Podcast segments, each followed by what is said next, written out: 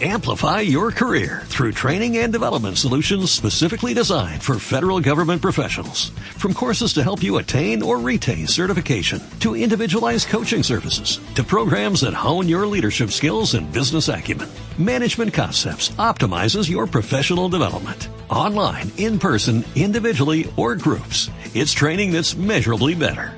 Learn more at managementconcepts.com. That's managementconcepts.com.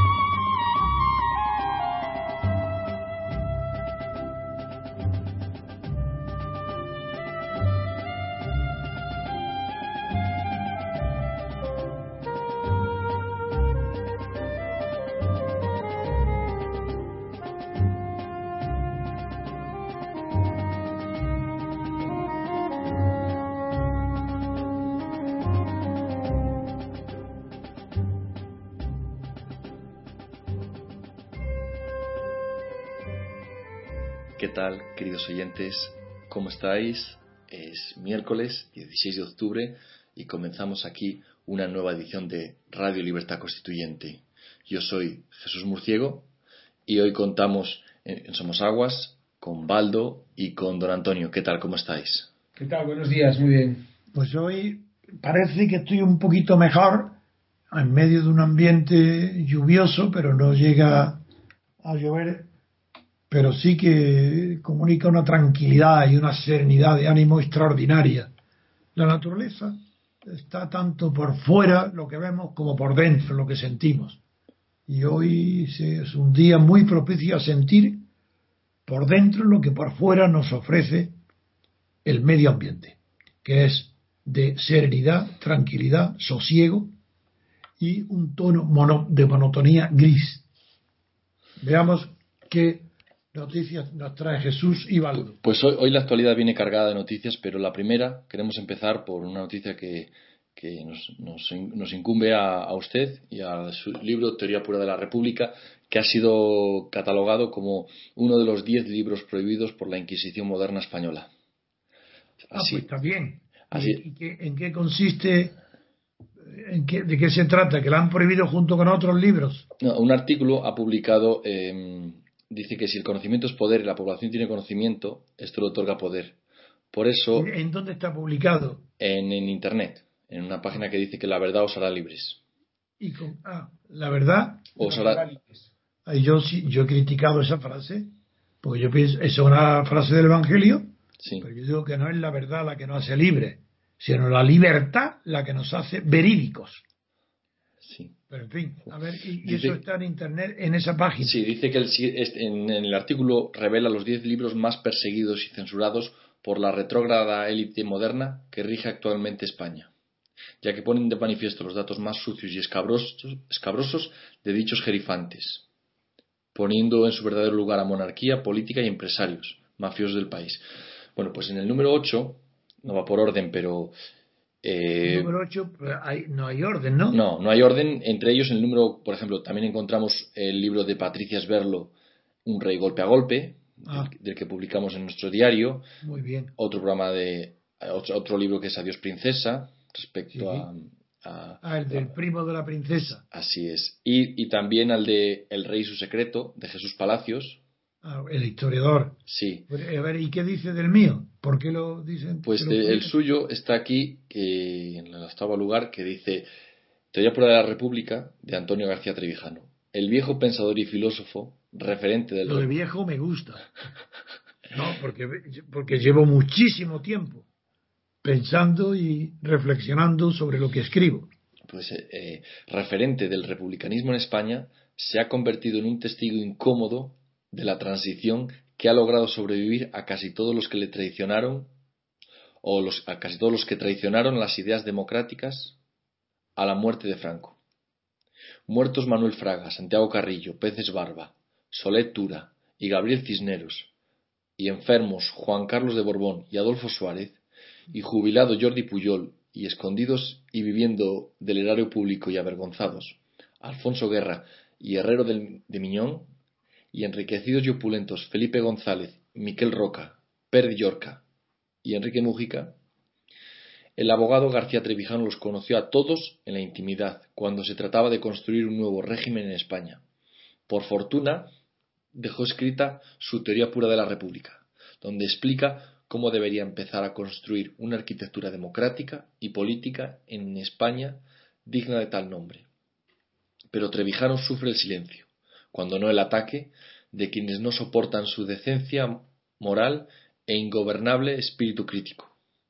Esa miopía general y ausencia de altura de miras impide que progresen aún más sus ideas, ya muy extendidas entre las capas ilustradas de la sociedad española, aunque ya sintomática, es sintomático que su libro de referencia y toda su biblioteca solo pueda leerse en Internet. Bueno, Antonio, ¿qué, le parece este comentario? Le doy las gracias a quien haya escrito tan magnífico elogio. Estoy tan poco acostumbrado que se hable bien de mí que me es extraño. Casi, casi me da un poco, no sé, como señal de que estoy empezando a decaer, que estoy próximo a morir, porque, porque estoy tan acostumbrado que, a la crítica, que aparte de agradecer la maravilla que dicen, pero claro, yo pienso que cuando muera, los elogios serán prácticamente unánimes, porque me temen, me tienen miedo, no a mí como persona, a mis ideas. Y en vida soy peligroso. Todavía tengo 86 años y a juzgar por el silencio que hay a mi alrededor, todavía consideran, que soy capaz de subirme al ring y tumbar a todos a puñetazos. Empezando por, los Rajoy, por los Rubalcaba y los y la compañía de, de Izquierda Unida, y no digamos de los separatistas catalanistas. En fin, me alegro mucho, espero que mis los que me tienen simpatía contribuyan a difundir por sus medios este esta información de internet, que la distribuyan para que sean muchos más los claro, que calificar un libro de prohibido le, lo hace atractivo pero la pena es que no tenemos, está agotado. Aunque claro, quizás se pueda leer trozos o yo, en internet. Yo, Antonio, lo compré en formato, además de formato libro, en formato PDF, o sea, ah, en pues formato pues electrónico. pues decirlo, que lo hagan. que eso se puede comprar todavía. Y será baratísimo. Y cuesta muy barato, creo que son 10 euros o ah, pues nada, que lo compren. muy bien. Te doy las gracias a los dos por traer esta noticia de para comenzar nuestro programa y a ver qué noticias habéis seleccionado. Supongo que la primera será la de Cataluña, ¿no? Sí, nos lanzamos, nos lanzamos ahora a la actualidad, que hoy viene, hoy viene cargada, empezando por el mundo, que nos trae en su portada la siguiente noticia. Más, por Artur Más, cifra el sufrimiento de Cataluña en 9.375,7 millones de euros. La Generalitat cuantifica la deslealtad del Estado con agravios que van desde las inversiones del estatut a las becas y los anticonceptivos. ¿Y el país qué dicen los titulares del país? El país, al respecto de esta noticia. Si quieres que lo eh, lea, lo tienes tú delante. Ah, adelante, Baldo, cuéntanos. El país dice: más eleva la tensión con una lista de supuestos agravios a Cataluña. La deslealtad del Estado incluye recortes aplicados a toda España. La Generalitat maniobra para que ERC apoye los presupuestos. Izquierda Republicana. Izquierda Republicana. Sí, que si decimos las letras nada más la gente Ah, no, no capta. Izquierda Republicana de Cataluña, ERC. Muy bien. También hay declaraciones de Durán, ¿no es así, Baldo? Sí. Eh, eso ha sido en la sesión del Congreso. Eso llegaremos Congreso. luego, después. Después lo va a comentar. Claro, Después para lo ir- leo yo de la sesión de, con- de control del, del- Vamos a la diferencia entre el titular del periódico El Mundo y del país refleja la distinta percepción que de este asunto tienen los directores de ambos periódicos. Para el país hay dice que más cuantifica en dinero los agravios sufridos por Cataluña, los supuestos agravios. Decir, que son los agravios a Cataluña los que permiten que más presente una factura de 9.375 millones de euros para pagar los agravios. Si tú me agravias, págame. Si te me pagas, todo olvidado. En cambio, el de Mundo da un matiz distinto, mucho más susceptible de ser comentado por elevación. Dice que más cifra no los agravios, sino el sufrimiento de Cataluña en 9.000 millones 375.000. Es decir, que la Generalitat lo que cuantifica es el sufrimiento. Aunque diga el periódico la deslealtad del Estado, con agravios, que es la misma palabra, que incluye pues que inversiones del estatuto eh, insuficientes, becas, anticonceptivos, etcétera, etcétera. Bien, el comentario mío es el siguiente. En primer lugar, no hay que achacar al supuesto amor de los genes catalanes, hablo de genes, no de los habitantes de Cataluña, de los genes catalanes, por la pela, como se dice vulgarmente, por el dinero, no es el que convierte un supuesto dolor en un crédito contra quien le causa el dolor. Eso fue, en realidad, la idea fue creada, fue inventada, desarrollada por los utilitaristas ingleses, por la filosofía utilitarista inglesa. Del padre de Stuart Mill, James Mill y todo el resto, hasta Jeremías Bentham, desarrollaron, desarrollaron la teoría del dolor, hablando de doloris pecunia, que es que el dolor que causa a una persona a otra puede y debe ser compensado con el dolor que causa a la gravia- a la gravi- a- al que produce el dolor que tenga que pagar el dolor ajeno con dinero propio, el dolor es pecunia, el dolor de perder dinero, y esto es lo que más quiere. Lo que más está haciendo es, ahora explicaré después en qué consiste exactamente la teoría utilitarista. Pero eso es lo que más quiere. Lo que quiere más es que a España le duela lo mismo que a ellos el sufrimiento o el agravio. Y más dice, a mí el sufrimiento y el agravio me duele 9.375 millones. Él estima que su dolor vale 9.000 millones. Y le dice al gobierno español, págame ese agravio, esa deslealtad, págamela porque a mí me produce un dolor de 9.305 millones. Págame ese dolor y estamos iguales. Bien, esa teoría que parece absurda no lo es. Bueno, lo absurdo es que, Cataluña no. Es mentira lo del sufrimiento, es mentira lo del agravio, es mentira lo de la lealtad, pero es aparte. Supongamos que los catalanes lo sienten, supongamos, una hipótesis, que lo sienten como si fuera verdad. Bien, entonces vamos a ver en qué consiste y por qué se paga el dolor.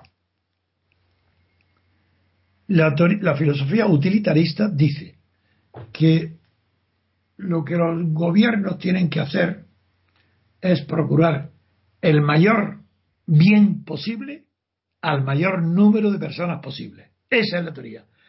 Eh, es, una teoría cuantitativa de que tanto la alegría como el dolor se mide la intensidad por el número de personas al que afecta. Así el utilitarismo eh, es, una, es una, un avance colosal en la civilización.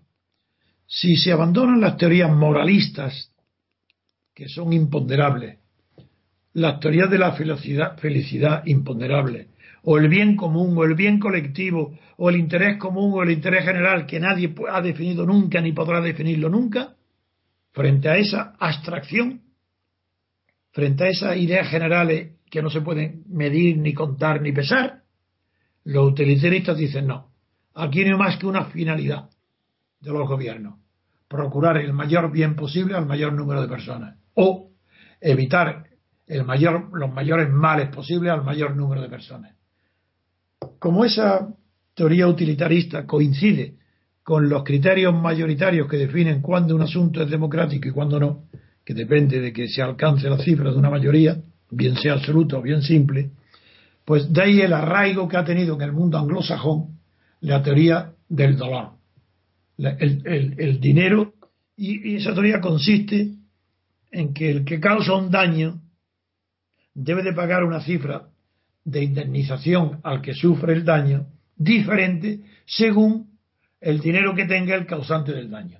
Un multimillonario, por ejemplo, el dueño de Zara o Carlos Slim, si causan un daño, por ejemplo, la vida de, por una imprudencia, por un defecto de vigilancia en una de las tiendas, causa un daño a una persona débil, a una persona que no tiene fortuna, y por ejemplo, pues o muere o le causa o tienen que ser atendidos en los, hospitales y le causa, por ejemplo, un gasto de real pues de 10.000 euros, por ejemplo, o, si es muerte, no digamos. Pues bien, la indemnización que el mundo anglosajón ha concebido por efecto de la filosofía utilitaria no es pagarle el daño que produce en función del que lo sufre, sino en función del que lo causa. Cuanto más dinero tenga el que lo causa, más tendrá que pagar. ¿Por qué? Es una especie de versión de la teoría marginal, de la utilidad marginal del dinero. De la misma manera que Pigou, el que fue premio Nobel de Economía, el economista francés, descubrió la utilidad marginal del dinero, en virtud de la cual una peseta vale mucho más para un pobre que para un rico, esa es la teoría de la utilidad marginal, aquí lo mismo, aquí del mismo modo, eh, para si 10.000 euros que le cuesta a un pobre eh, el daño que le ha producido la acción de un rico, pues para Carlos Slim, el más rico del mundo, 10.000 euros es menos que una peseta. Entonces no sería justo que pagara igual que otro. Y los anglosajones fijan una cifra muy elevada según la fortuna del que causa el daño. Esto explica, por ejemplo, que en Estados Unidos sea frecuente leer en la prensa que una mujer que se tuerce el tobillo por un defecto del tacón de un zapato que ha comprado de lujo, pues se condene a la empresa fabricante del, del calzado que, la, que se ha roto el tacón una cifra millonaria. También se comprende que un apagón de luz que deja en los ascensores paralizados en medio, pues una mujer que tiene claustrofobia eh, reciba otra indemnización millonaria por el susto que le ha dado la compañía responsable, que es una, una corporación multimillonaria. Bien, esta teoría es la que más quiere aplicar y como no puede probar, esto es lo que más quiere aplicar en Cataluña, por el sufrimiento que le causa a Cataluña la deslealtad, supuesta deslealtad y supuesto sufrimiento de eh, la Administración Central del Estado español respecto a Cataluña en la serie que llama de agravios, deslealtades, en fin.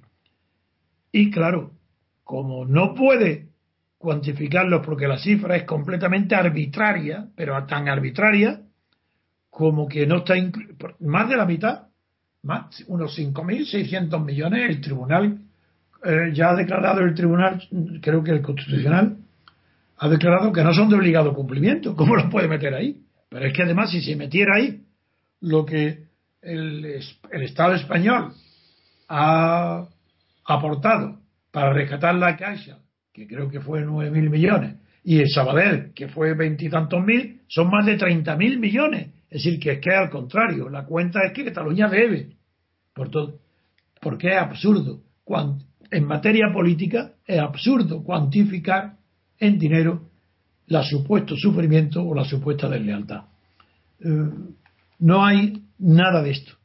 Todo esto ya se verá ahora, aunque el gobierno español me extraña muchísimo lo que está tardando en responder exactamente a esa cifra de 9.375, ¿por qué el gobierno español no ha respondido a los cinco minutos? ¿Cómo es que diga que está estudiando responder? Pero es que no tiene la contabilidad, es que no sabe que esas partidas que incluye ahí son absolutamente ridículas y absurdas. Pues, ¿cómo es que no le está contestando? Eso revela la improvisación con la que se está llevando el asunto del separatismo catalán. En cualquier caso, lo que yo expreso aquí es la inmoralidad que implica por la inmoralidad pública y la inmoralidad política, no la inmoralidad privada, la pública, la política, que implica que un, el gobierno de la Generalitat de Cataluña cuantifique sus, aspiraciones denegadas, lo que ha pedido y ha sido, lo cuantifique y lo reclame como indemnización por su sufrimiento o por, o por la deslealtad que le, ha, causado la Administración Central del Estado español. Eso es lo que es de un cinismo de tal naturaleza que es verdad, es que no tienen vergüenza. Y además, ¿quién lo hace? Pero si es que lo hace además un ente corrompido. El ente corrompido son los administradores de la Generalitat. Pero si, si la Generalitat está embargada en los edificios, si Convergencia y Unión está también eh, eh, están todos, todos están bajo la inmoralidad y la sospecha de la corrupción, no de la sospecha, no en muchos casos probada.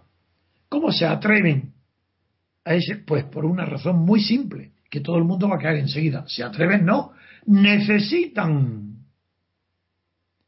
reclamar la independencia y reclamar dinero por elevación para ocultar la corrupción en la que están sumergidos. Y todavía diciendo que aún le debemos más dinero todavía que lo que roban no es bastante. Tienen que sufrir más. Esto en cuanto a la postura de más, porque creo que además hay otra noticia. en, la, última sesión de control del Congreso eh, dice Durán avisa de que si Rajoy no actúa habrá declaración unilateral de independencia. El portavoz de CIU en el Congreso, Josep Antoni Durán Lleida, ha advertido al presidente del gobierno, Mariano Rajoy, de que si no actúa para dar respuesta política a las pretensiones soberanistas de Cataluña, acabará habiendo una declaración unilateral de independencia por parte del Parlamento de Cataluña. Y Rajoy le ha, le ha contestado en la digamos en, la, en el turno de palabra de Rajoy recordó así un día después de que la Generalitat presentara su lista de agravios que hemos estado haciendo referencia a ella ahora que lo importante para intentar que haya crecimiento económico en Cataluña es que, y abro camillas, haya estabilidad institucional y política y que todos seamos capaces de remar en la misma dirección juntos. Es decir, bueno, bueno, es decir, que Durán Lleida ha amenazado gravísimamente al gobierno Rajoy, de Rajoy, a Rajoy y a su gobierno, es decir, al gobierno del Estado español al gobierno de España. Y eso es un delito. Y es un delito de coacciones. Porque le está diciendo, o bien responde a nuestra petición soberanista, o habrá independencia de Cataluña, habrá secesión. Es decir, lo está amenazando, lo está coaccionando. Y eso es perseguible. Durán y Lleida se está quitando la careta. Parecía, hubo un momento en que parecía que él estaba utilizando su postura no, no exactamente igual que Convergencia para ser un puente de unión entre Convergencia y el gobierno de Madrid respecto al separatismo. Pero no, ¿qué va? Él, a pesar, a pesar de que ha sido salvado de la cárcel por la doctrina, por la condena de sus consejeros, esa que se saldó con un pacto con el fiscal en virtud de la sentencia acordada, pues eh, Durán y Lleida ahora está destapado. Si sé, es que claro, o se está con la independencia o se está en contra de la independencia. Lo que no se puede estar es ni un lado ni en otro esperando ver de qué lado cae la moneda. Eso es imposible. Y Durán ha estado siempre del lado de Jordi Puyol, de convergencia. Ahora, frente a ello, lo repugnante de este caso no es Durán y Lleida, es lo propio de la antigua democracia cristiana, porque no podemos olvidar que es un antiguo demócrata cristiano, que no tienen nunca valentía, ni vigor, ni posturas claras, siempre están navegando entre dos aguas. Pero claro, el tsunami de la independencia de Cataluña lo, está, lo ha sumergido y está a brazo partido abrazo está braceando contra la corriente, pero la corriente se lo lleva a favor del separatismo. Y lo que está haciendo esa amenaza es intolerable. Y Rajoy parece mentira, no parece mentira, no, consecuente con su carácter indeciso, porque si hay una expresión más clara, contraria al derecho a decidir, es la persona de Rajoy, que es incapaz de decidir nada. No porque no tenga derecho, no puede. Él, no tiene valor, ni coraje, ni entereza, ni voluntad para decidir nada. Entonces, ¿qué es lo que ha dicho ahora? Dice, a ver si todos somos capaces, hablando en plural, de remar en el mismo sentido. que, él es, que él es capaz de remar en el mismo sentido lo tiene demostrado. Porque remar en el mismo sentido que lo más fuerte y lo más fuerte en el remo es el, movimiento separatista catalán. Pues muy bien. ¿Qué es lo que está haciendo Rajoy desde hace tiempo? Remando en el mismo sentido que ellos. ¿Cómo se va, cómo se va a poner? ¿Y Durán qué hace? Remar en el mismo sentido que Esquerra Republicana, aunque aparentemente esté siendo árbitro de la situación para que Convergencia y Unión no se vaya definitivamente con eh, Esquerra Republicana. No, Durán esto es una, verdadera traición, es, un, es una coacción de Durán a Rajoy, pero Rajoy no necesita ser amenazado para, para moverse a la acción, porque para él la acción es no hacer nada. Eso es una acción, desde luego, porque es una opción. No hace nada, no dice nada, y la consecuencia es que el movimiento independentista de Cataluña cada día es más fuerte. Pero no porque vaya acumulando fuerza ni porque tenga razón, sino porque no tiene a nadie fuerte que se lo ponga enfrente. Y en cuanto a la idea general de la que participan todos los periódicos, incluso los que están atacando a Rajoy, como eh, Pedro J. Ramírez o como Federico Jiménez Los Santos, el error gravísimo de esa postura es que no saben que el derecho a decidir o el derecho de autodeterminación no existe ni para Cataluña, amigos, oídme bien, ni para España. Los españoles en conjunto entero no tienen derecho porque no tienen poder para decidir si Cataluña debe ser independiente o no. No es un referéndum que voten todos los españoles lo que lo legitimaría. Ese referéndum sería nulo, absurdo, porque hay cuestiones que no están sometidas a la democracia y una de ellas es el concepto de nación y el culpable de toda esta incultura es Ortega y Gasset, que os transmitió a todos vosotros, bobalicones, que no tenéis ni idea de filosofía política, ni de historia, ni de. Es que os transmitió la idea de que la nación es una unidad de destino en lo universal de carácter subjetivo y voluntario. Es en el sentido de que es una empresa. y por eso habló de que en España invertebrada, habló Ortega, de que España había perdido el norte y, había nacido el separatismo catalán desde que España dejó de ser una empresa universal. eh, con el, de América, en América y en el mundo. Al dejar de ser una empresa y se retira de, después de las derrotas de, de Cuba, Filipinas y Puerto Rico, se retira al interior de España y aquí y ahí empieza lo que según Ortega la España invertebrada porque ya no hay una idea de, de, de imperio exterior que aglutine a los españoles, catalanes y vascos incluidos. No. Y como no hay esa idea, ya dice Ortega la peregrina idea de que el problema catalán no está en Cataluña, que la separación de Cataluña, el problema catalán no es catalán, sino que es la consecuencia natural del individualismo de los españoles, de Murcia, Almería, Granada y Galicia, si ese es Ortega. Y eso vosotros admiráis Ortega porque en un país completamente inculto, casi de analfabeto, este hombre viene de Alemania, sabe alemán,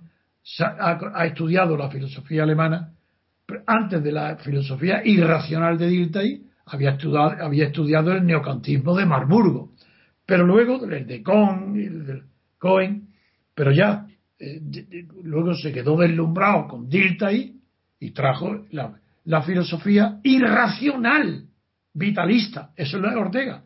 La razón vital, todo eso. Yo soy yo y mis circunstancias, pero todo el que, pero ¿qué es esas tonterías? Pues eso, eso no es filosofía profunda. Además, no cita a quien la toma. Cuando dice yo soy yo y mis circunstancias, pues no cita que eso lo ha tomado él de la filosofía alemana. Literalmente. La ha tomado y sin citar el autor que justamente luego en, la Sagrada Familia de, que escriben Carlos Marx y Engel, critican ferozmente a la teoría del soy yo y mis circunstancias. Ahora, aplicado al momento actual, los medios españoles que dicen que la separación de Cataluña sería posible si todos los españoles de todos los territorios, de todas las regiones, lo votaran a favor, es una ignorancia absoluta porque presupone un concepto subjetivo de la nación. Como si no fuera la nación un producto objetivo de la historia que llevamos 500 años, que nadie. Pero ¿por qué va a ser eh, susceptible de ser votado por todos los españoles la independencia de Cataluña, del País Vasco o de o de Melilla. ¿Por qué? Pero no ve que si llevan 500 años en que ninguna generación ha tenido ese don, ese privilegio de poder decir si quiere ser o no español o catalán o, sujeto a, la legislación española o al Estado español. ¿Por qué si las generaciones anteriores no han gozado de ese privilegio? ¿Por qué no tienen que gozar esta generación de una vez para siempre? Porque las demás siguientes tampoco si ganara en un referéndum la separación de Cataluña y el País Vasco, decirme a ver quién se atreve a decirle a idiotez que después de ganado, pues cinco o diez años después, se podría pedir otro referéndum para ver si ya habían cambiado la opinión y la mayoría no quería la separación. Como eso es imposible, porque el carácter nacionalista es incompatible con la libertad de opciones, pues ya hay que decirlo de una vez. Estáis todos equivocados y soy responsable tú, Pedro J., tú, Federico Jiménez Santa, no digamos el país, porque eso es que prácticamente están apoyando la separación de Cataluña. Sois vosotros los, los llamados españolistas los que estáis defendiendo una teoría que de sobre la nación que de ser cierta implicaría la posibilidad que la democracia pudiera determinar lo que es una nación y la extensión que debe tener. Eh, este absurdo, esta ignorancia tan grande de la ciencia política este, y de los grandes, grandes filósofos que han tratado del tema, empezando por Herder, Fichte, y luego continuando con Marx, es decir, con el marxismo, es que no tienen ni idea.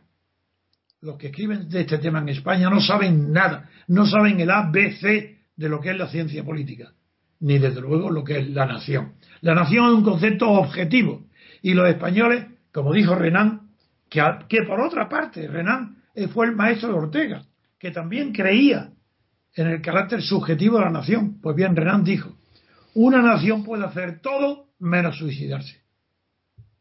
Y eso es lo que haría. Y es lo que está preparando el, gobierno de Rajoy.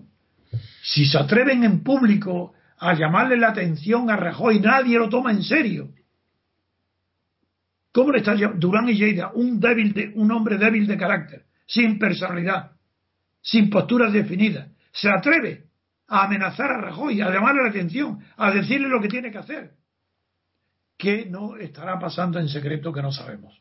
Si en público los más débiles se atreven a amenazar y asustar a Rajoy, ¿qué pactos, qué cosas, qué comisiones, qué negociaciones habrá en secreto para poder explicar esta actitud valiente por primera vez desde que se conoce su nombre en la política?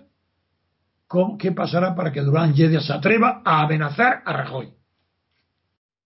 Ese filósofo eh, del que ha copiado literalmente la fórmula de soy yo y mis circunstancias no es otro que Max Stirner, que es a quien critican, a quien critican, como ahora diré enseguida, Marx y Engels en la Sagrada Familia. Que el autor filósofo alemán que, del que Ortega y Gasset copió la fórmula yo soy yo y mis circunstancias, y que de hecho que es Max Stirner, es de añadir enseguida que uno de los fue uno de los filósofos preferido y más querido y más admirado por Hitler. Muy bien. Pues con ese, con ese comentario pasamos a la siguiente noticia después de esta breve pausa.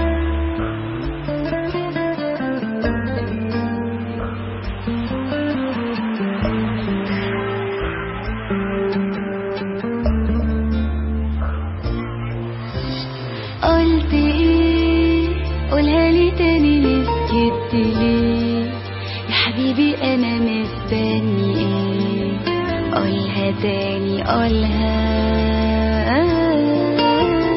قول هويت ده انت ليالي وسنين دريت كنت في عيوني حلم وبقيت. نجم عرفت أطولها.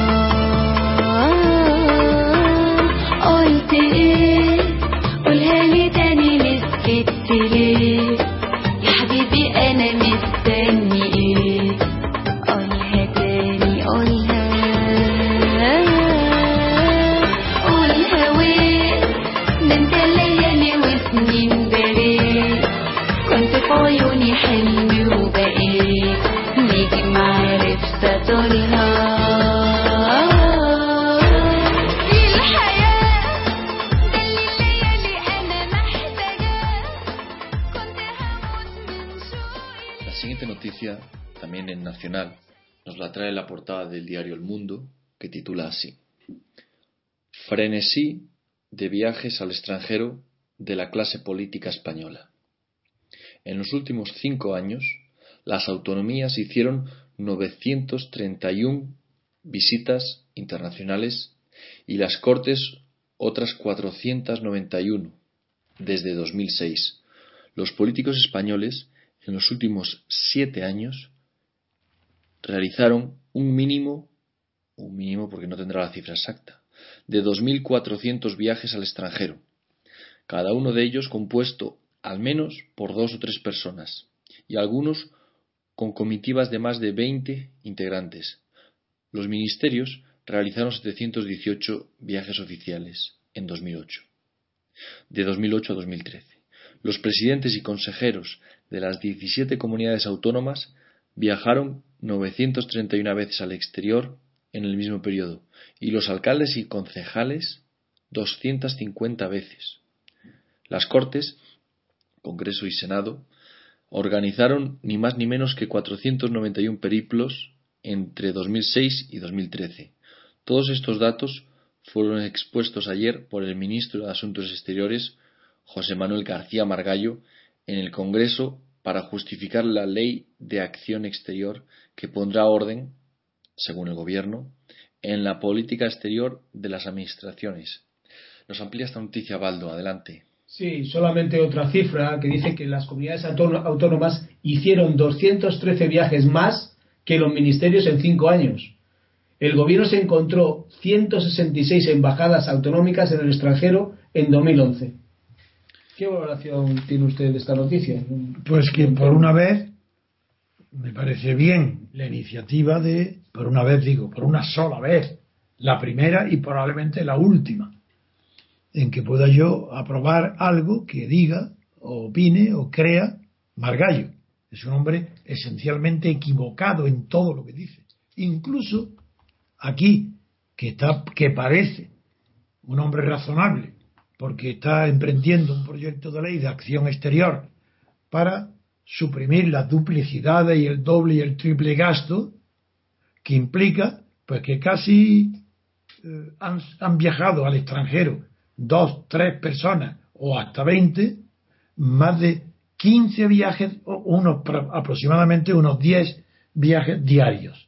Cada día se produce ese inmenso gasto por la manía de grandeza que se produce en todo núcleo pequeño de poder que se encuentra de golpe en condiciones de igualdad con otros grupos de poder mayores.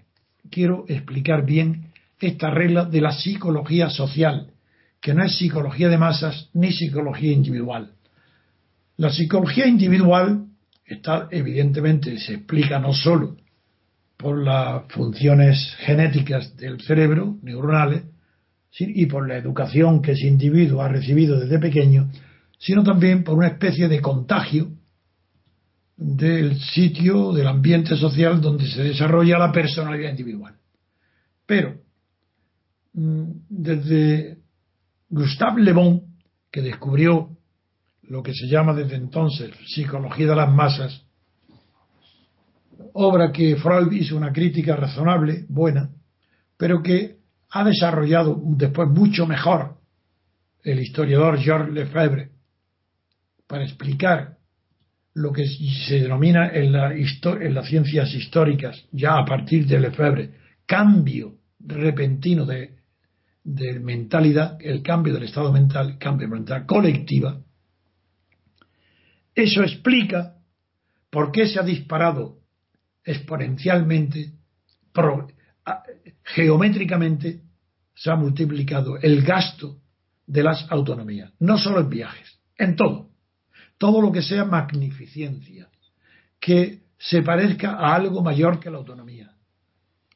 Eso lo explica por la ley psicológica que afecta a los individuos y a los colectivos medianos, pero dentro de un contexto donde pueden equipararse, en virtud de la ley o de la costumbre, con fortunas muy grandes o con eh, entidades mucho mayores. Esa ley es aquella que dice que cuando personalidades mediocres, que hasta un momento que durante toda su historia, su antepasado, no han tenido grandeza y han vivido dentro de una realeza, de un Estado, de una monarquía o de ricos, acceden a una posición política y social equiparable, aunque sea en menor extensión, menor en una dimensión menor, equiparable a los grandes, la primera manifestación que hacen es reunirse los pequeños para acordar qué gastos suntuarios tienen que hacer. Esa es una ley que no falla. Es decir, el nuevo rico y el, y emigrante que regresa a su país de origen después de haberse enriquecido, lo primero que hacen es construir chalés mejores que los demás, llamativos, para demostrar que vienen con dinero. Pues en las autonomías, como se crean de golpe y porrazo, con la fórmula del café para todos, para humillar a Cataluña y al País Vasco, porque no tenía otro sentido más que ese, mm, pues pasa lo mismo. Y es que en las autonomías lo peor no es el gasto autonómico de la administración.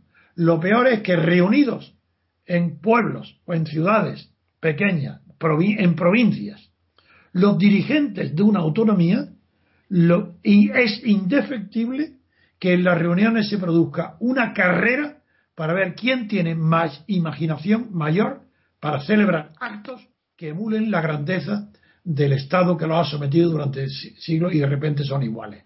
Eso es lo peor de la autonomía. No el gasto administrativo, sino el gasto suntuario. De esa manera se ha producido en España, hoy se ve, con la crisis y, en determinadas regiones como Andalucía y Extremadura, lo que Carlos Marx denominó lujo asiático. La palabra lujo asiático ha quedado entre nosotros como algo exuberante, con una maravilla. No, no, no. Es un concepto científico, lujo asiático, definido por Carlos Marx. ¿Y en qué consiste el lujo asiático? Pues en el lujo de Asia. En la India y en China, en la historia, están los mayores maravillas y palacios de, la época y del mundo, y, si- y siendo los pueblos más miserables. Algo de esto se puede comprender si pensamos, por ejemplo, las palabras de Maquiavelo, cuando en la historia, en, la su maravilloso libro de historia que se llama Historia Florentinas, describe cómo era la ciudad de Florencia en la época cuando comienza el esplendor de los Médicis, de Cosme de Médicis, el viejo, el padre de la patria, que fue el primero que se llamó padre de la patria, fue a Cosme de Médicis. Pues bien, en esa época, Florencia era una ciudad pobre, no como todas las del resto, no pobre, era medieval, una, donde no había alcantarillado, el agua corría por el centro de las calles, la basura se tiraba ahí, la porquería estaba, era la suciedad, el mal olor, el río, todo, una sociedad medieval. Y en ese, en esa pobreza se produjo lo que Marx llamó lujo asiático, y es que los Médicis, que se habían enriquecido en el comercio de la lana, el- Juan y Silvestre, los anteriores, los antepasados, dentro de los gremios de la lana dominados por ellos, se hicieron muy ricos y llegaron ya, claro, a, luego a tener bancos y grandes establecimientos en toda Europa, incluso en Acre, en, en- en Palestina, llegaron a tener bancos. y- Pues bien, con esa riqueza requería, como en- hoy en España los catalanes y los andaluces, con el Palacio de San Telmo, o en Cartagena, como en los parlamentos, los edificios del Parlamento de- Murcia, requerían el lujo, porque el lujo era la mejor propaganda para asegurar el poder. En medio de la miseria produce tal reverencia el lujo que unas personas tienen en su residencia y en sus hábitos de vida que equivale a, la, a una manifestación de poder. Y los Médicis y Cosme, Medici- mm, de Médicis entendió antes que nadie lo que los demás príncipes del Renacimiento italiano copiaron después. Cosme de Medici, que ya vivía en un palacio tremendo, con toda su familia, no solo sus hijos, sino también sus hermanos, con Juan, en, en la Casa Vecchia, que es un, pero era una casa medi- un palacio medieval, maravilloso, grande, pero no, quiso vivir solo con sus hijos y construyó el Palacio Riccardi. Y no le bastó con eso, esa maravilla de- del Palacio Riccardi, sino que además adornó la ciudad de Florencia, las calles de Florencia, hornacinas puestas en las calles para que los grandes y grandes escultores del Renacimiento, los Donatello y compañía, y los Nani, los, los anteriores a él, hicieran las grandes estatuas que adornan las calles de Florencia. Y ahí dice, dice eh, Maquiavelo. Y entonces el pueblo, en la miseria, se pavoneaba orgulloso de la riqueza suntuaria de los Médicis, de sus jefes. Eso le permitió a Cosme de Medici demostró cómo el poder político no necesita ser administrado por el poder económico. Él era el más rico de Florencia con mucha diferencia, mucho más que los Pisi y que los... Pues no tuvo un cargo nunca. Fundó en realidad el Estado de Toscana, lo fundó él. Lo modernizó, lo fundó, pero no tuvo ningún cargo, no lo necesitaba. Y dice Maquiavelo, porque tenía compradas todas las magistraturas de Florencia, de Toscana, compradas que hacía préstamos y no le pagaban. Estas son palabras de Maquiavelo que conocía muy bien y muy, muy cercano en el tiempo cómo nació el Estado de Toscana de manos de Cosme de Médicis. Pues este lujo es el que hoy se encuentran en la miseria de Extremadura o de Andalucía en pueblos, sin embargo, rodeados de palacios increíbles, hechos para suntuosidad de los jerarcas feudales que son hoy los juntas, eh, los, los gobiernos de las autonomías. los gobiernos autónomos son como mm, reinos feudales, no, no reinos de taifas que ya fueron anteriores, sino medievales. Don Antonio, ¿se podría calificar de caciques? No. El caciquismo es otra cosa. El caciquismo se da cuando la agricultura es la dominante, donde la industria y la banca tienen poca influencia en la política. Y se recurre al caciquismo porque los partidos políticos no están bien implantados, las comunicaciones no son buenas, y son los caciques los que compran votos, hacen las campañas y son los riquillos de los pueblos. Esos son los caciques.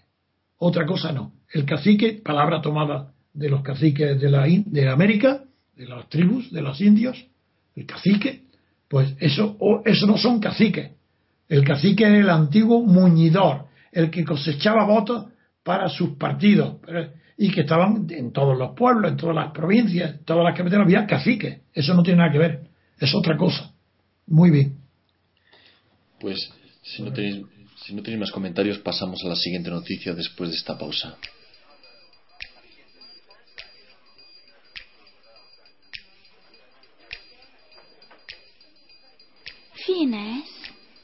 بيحبوا بقلوبهم مش بعقلهم وفي ناس علشان حبايبهم يضحوا بعمرهم. وفي ناس بتوعد وتوفي وأنت أكيد مش واحد منهم. مش عايزة أتكلم عيب. أنت ما تنفعش حبيب. لا تقولي ولا أقولك. شبعت من الكلام اللي لا بيودي ولا بيجيب.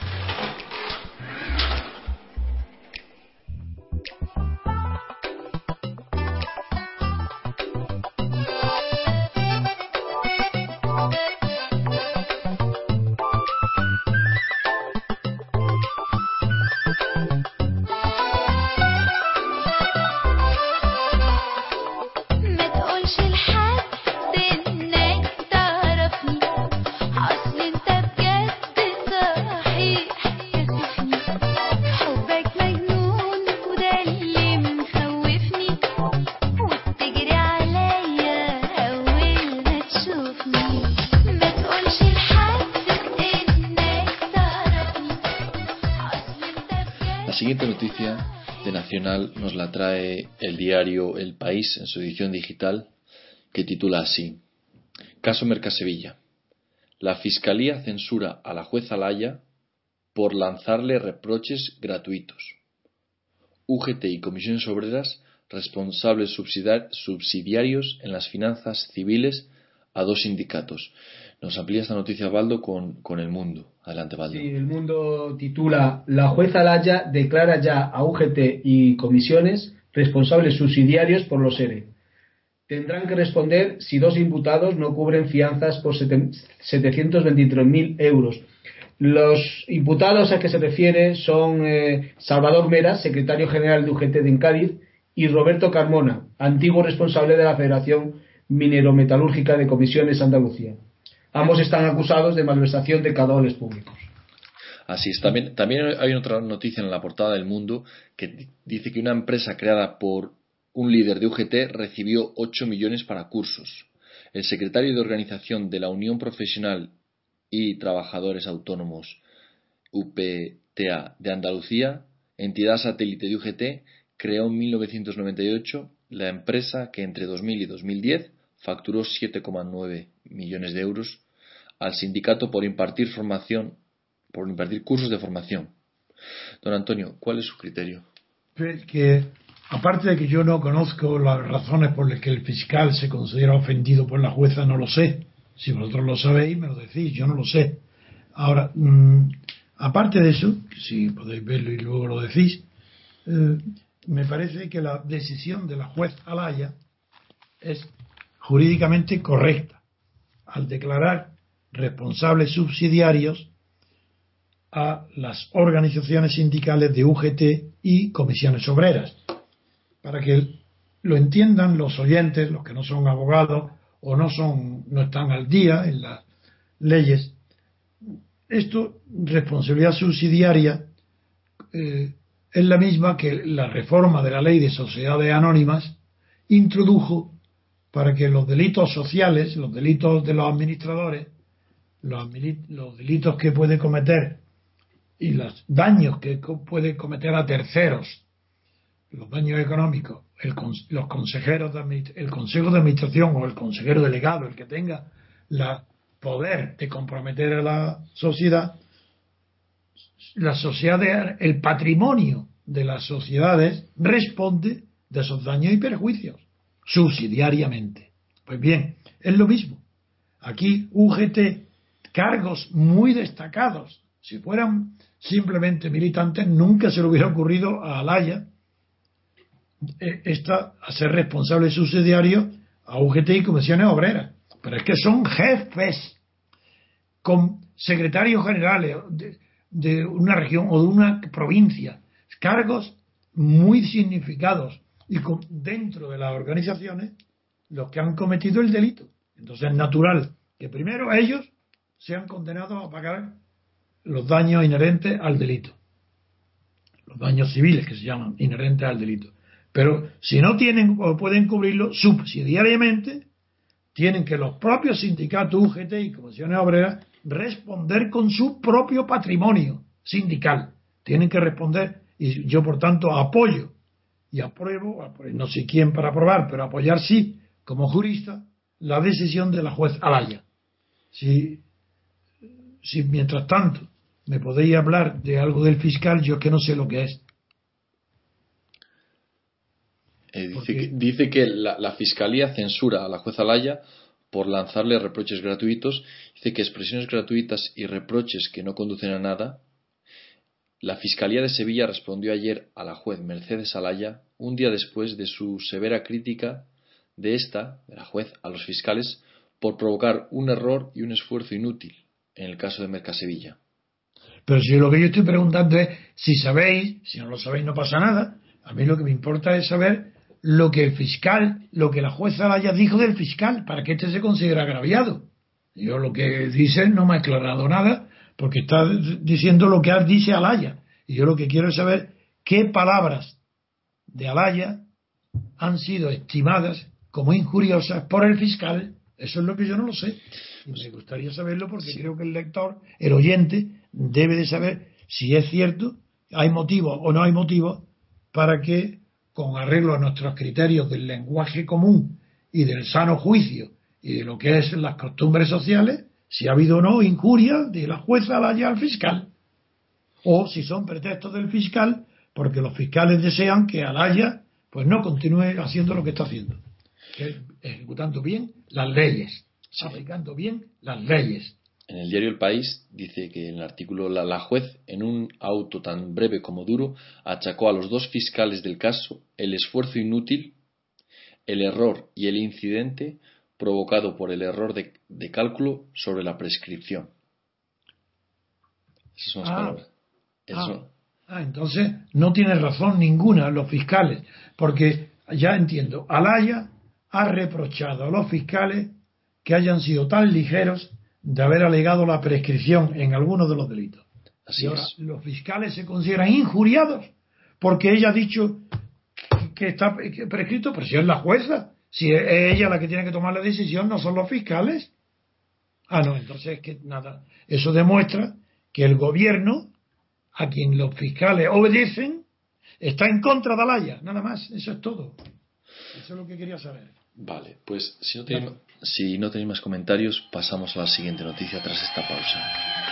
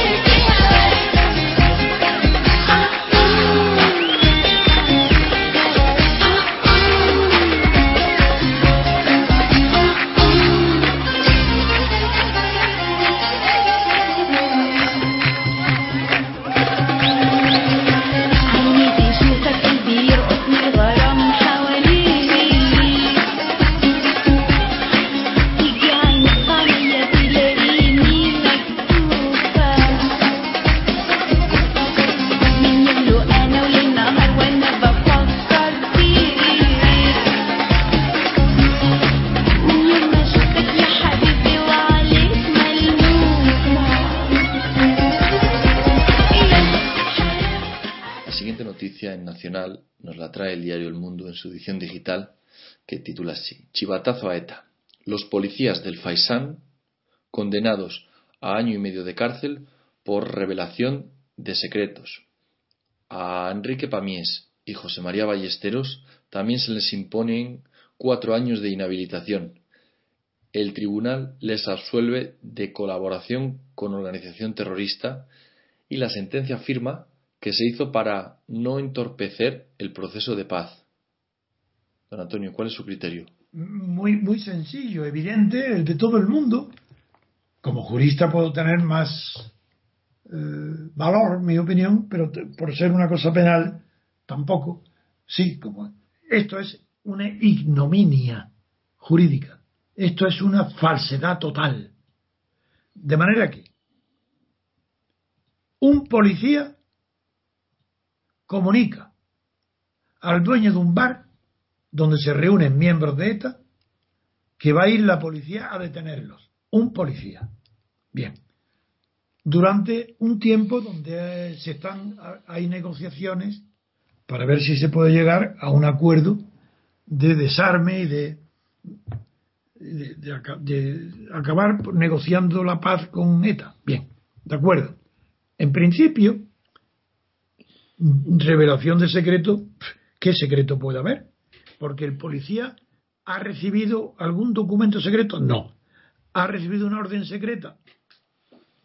Sí, pues secreta, sí, se puede decir que es una orden que ha recibido secreta de ese policía de que actúe de acuerdo con otros para detener a los que están en el bar Baisán. En lugar, no obedece esa orden, por tanto, sí, hay una desobediencia en el sentido que ha faltado a su deber, pero eso, eso no tiene importancia ninguna. Lo importante es que ha colaborado nada menos que con ETA, con una banda armada, ha colaborado con ella para que pueda huir y no ser detenida por la policía. El delito número uno es colaboración con banda armada, porque le ha avisado a un amigo por teléfono, le dice, mira, que te van a detener, vete.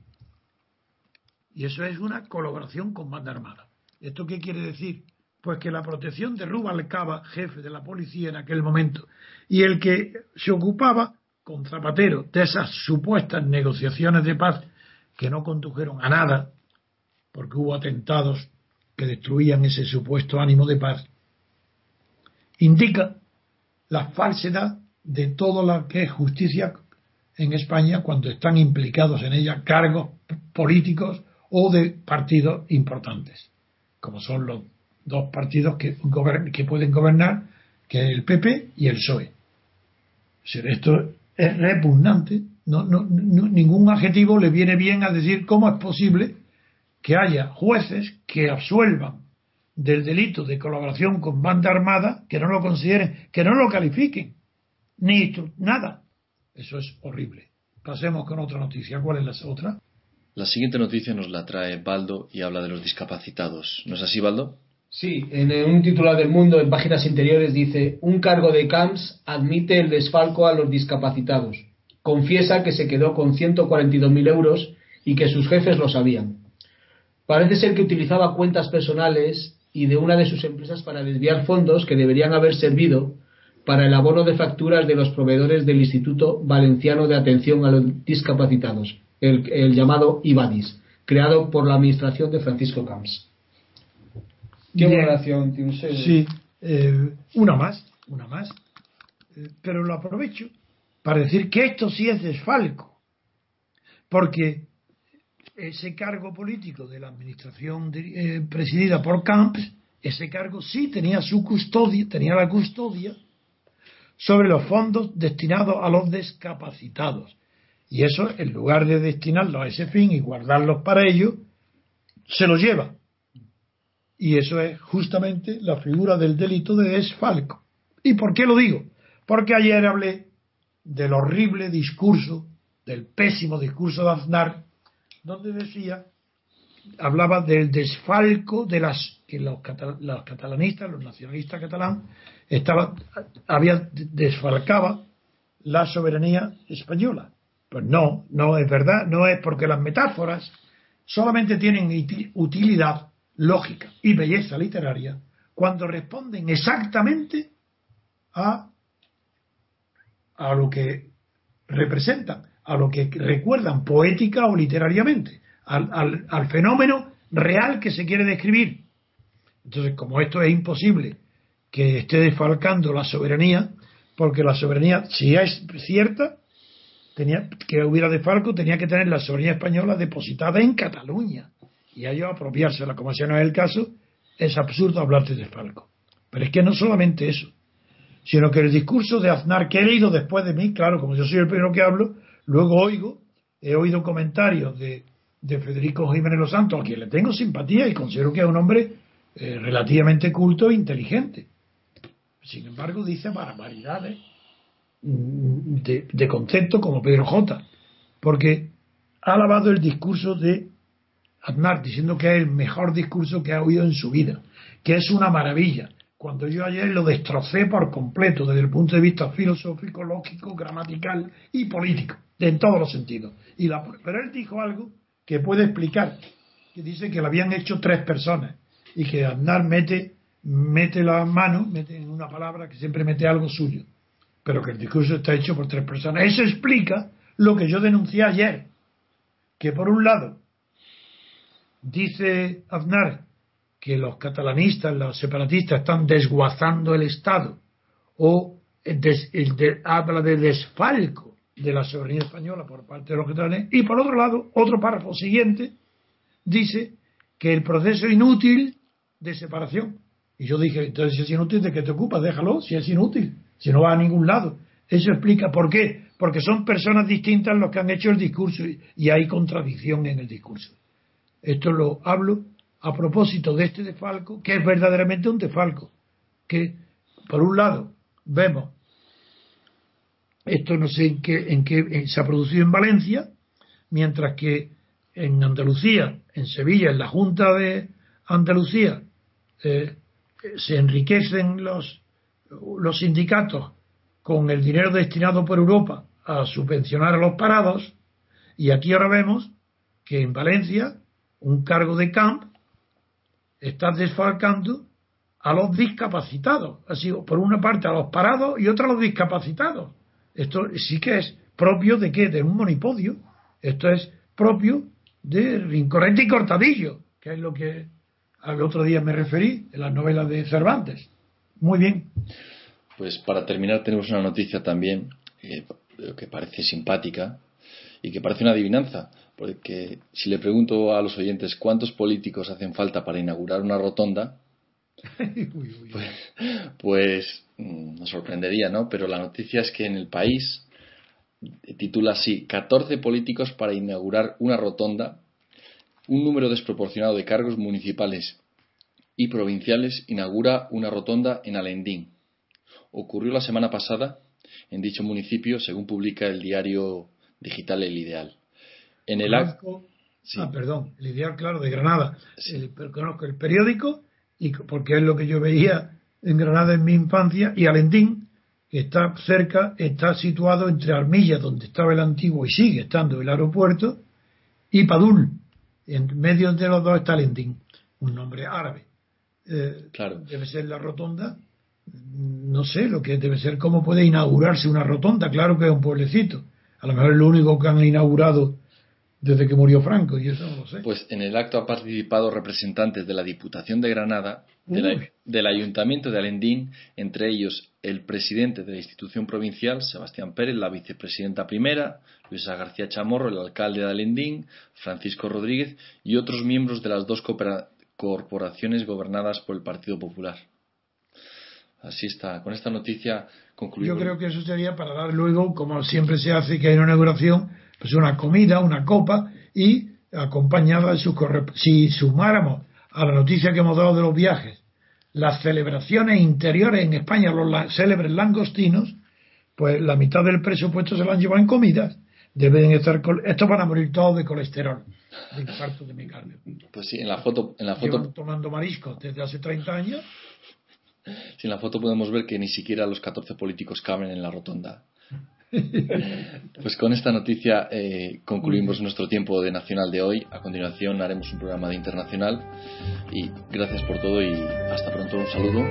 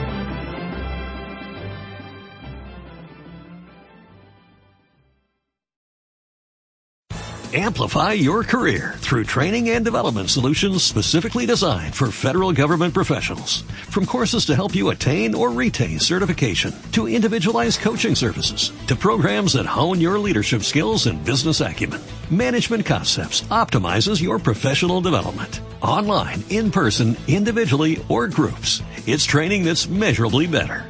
Learn more at managementconcepts.com. That's managementconcepts.com.